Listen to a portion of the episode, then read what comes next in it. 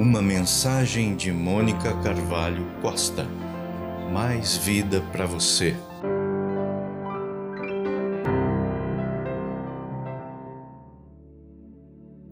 Um provérbio chinês diz: Se cuidamos dos cabelos todos os dias, por que não cuidar do coração? Atente para o que diz o provérbio bíblico. Sobretudo, o que se deve guardar, guarda o teu coração, porque dele procedem as fontes da vida. Em outras palavras, o texto está dizendo: mantenha seu coração sob vigilância, pois dele dependem todas as questões da vida. As fontes de água são tesouros da humanidade, pois a água é fonte de vida para o ser humano. Em certas regiões, nas invasões de inimigos, as fontes eram seladas para serem preservadas. Podemos ver um exemplo disso em 2 Crônicas, capítulo 32. Mas elas também são preservadas de contaminações. Afinal, ninguém quer beber uma água contaminada. Salomão usa esta metáfora para nos dizer que o coração é como fonte de vida e como você cuida desta fonte faz toda a diferença. É a diferença entre vida e morte. Como está o seu coração? Nossa vida depende do coração. O coração é um órgão importante no corpo. Se parar, a vida se vai. Por isso somos exortados, alertados continuamente pelos médicos a cuidar bem do nosso órgão físico para vivermos longos dias. Assim também ele é importante para a nossa alma, para determinar a vida em nós, vida emocional, vida espiritual, vida interior. Você é o que o seu coração é, pense nisso. O coração é o centro do nosso ser pessoal e dele procedem todas as questões da vida. Em geral, dizemos que a cabeça e o coração são, respectivamente, os lugares do pensamento e da emoção. Mas aqui o Antigo Testamento destaca que o coração é o centro do nosso ser, não apenas o local dos sentimentos, das afeições mas também a sede da vontade e do propósito moral. Guardar o coração é diligentemente vigiar o que mantemos nele. Afinal, tudo se concebe no coração a partir dos desejos e se tornam ações, se tornam palavras, se tornam nossa conduta, se tornam nosso caráter. Como um homem pensa em seu coração, assim ele é, já dizia Salomão. Jesus também afirmou que é do interior, do coração dos homens que procedem os maus intentos, e o que sai de dentro do ser humano é o que contamina. É por isso que a Bíblia nos exorta a guardar o coração e a guardar nele tesouros eternos. Imagine um coração como aquele baú que a gente vê nos contos, nos filmes, nos desenhos e dentro dele cheio de moedas de ouro. O que realmente vale a pena manter lá, guardado no íntimo do seu ser como um tesouro precioso.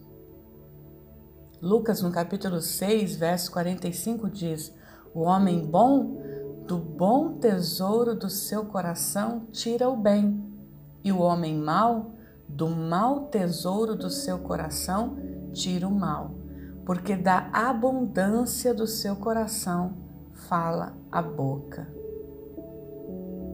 São palavras de Jesus. O homem bom tira do seu bom tesouro, tira do seu coração aquilo que, que tem de mais precioso, ou vai tirar também o contrário de tudo isso. Nós fomos chamados para amar a Deus acima de todas as coisas e amar de todo o nosso coração. Martin Luther King disse: O que o homem ama, este é o seu Deus.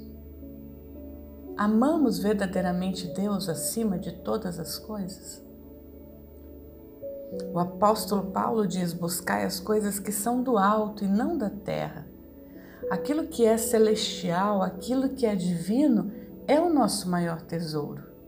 Aquilo que vem da parte do Espírito Santo é o que de fato devemos guardar dentro de nós. Amarás, pois, o Senhor teu Deus de todo o teu coração, de toda a tua alma e de todo o teu entendimento e de todas as tuas forças. Este é o primeiro mandamento. Marcos 12, 30. Veja que amamos a Deus de todo o coração, ou seja, com pensamentos, com emoções, com todo o nosso ser pessoal. Amamos com toda a nossa alma, com toda a nossa força, nosso caráter, com toda a nossa atitude, nossa vontade. Amamos também com todo o entendimento, com toda a nossa razão, colocando Deus sempre acima de todas as coisas. Vamos dizer que isso seria como a prescrição divina para manter o nosso coração saudável, para manter a nossa vida saudável, para manter quem nós somos de uma maneira mais saudável. Salmos 73, 26 diz: A minha carne e meu coração desfalecem, mas Deus é a fortaleza do meu coração e a minha porção para sempre. Eu quero chamar a atenção daqueles que sentem que o seu coração está desfalecendo. Eu não estou falando somente do coração físico, mas de tudo aquilo que estamos abordando aqui. Se você sente que dentro de você há um abatimento, quando olha para si há um vazio, faça como o salmista. Diga: Deus é a fortaleza do meu coração. A Bíblia está repleta de tesouros escondidos, esperando que cada um de nós vá lá e cave profundamente nos mistérios do conhecimento de Deus para nós. A Bíblia diz que é, nós erramos, nós pecamos por não conhecer as Escrituras e nem o seu poder, nem o poder de Deus.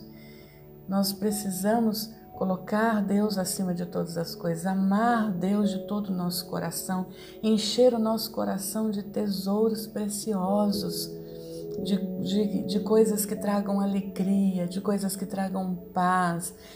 E como diz o texto, que nós possamos também, como homem bom, tirar de dentro de nós coisas boas, especialmente nesses dias difíceis tirar aquilo que tem de bom dentro de nós e compartilhar com as pessoas, compartilhar com a família. Que você possa cuidar do seu coração físico e do seu coração interior. Que Deus possa ser verdadeiramente a tua fortaleza. Que Deus possa ser verdadeiramente a tua busca diária, a tua provisão. Que Deus te abençoe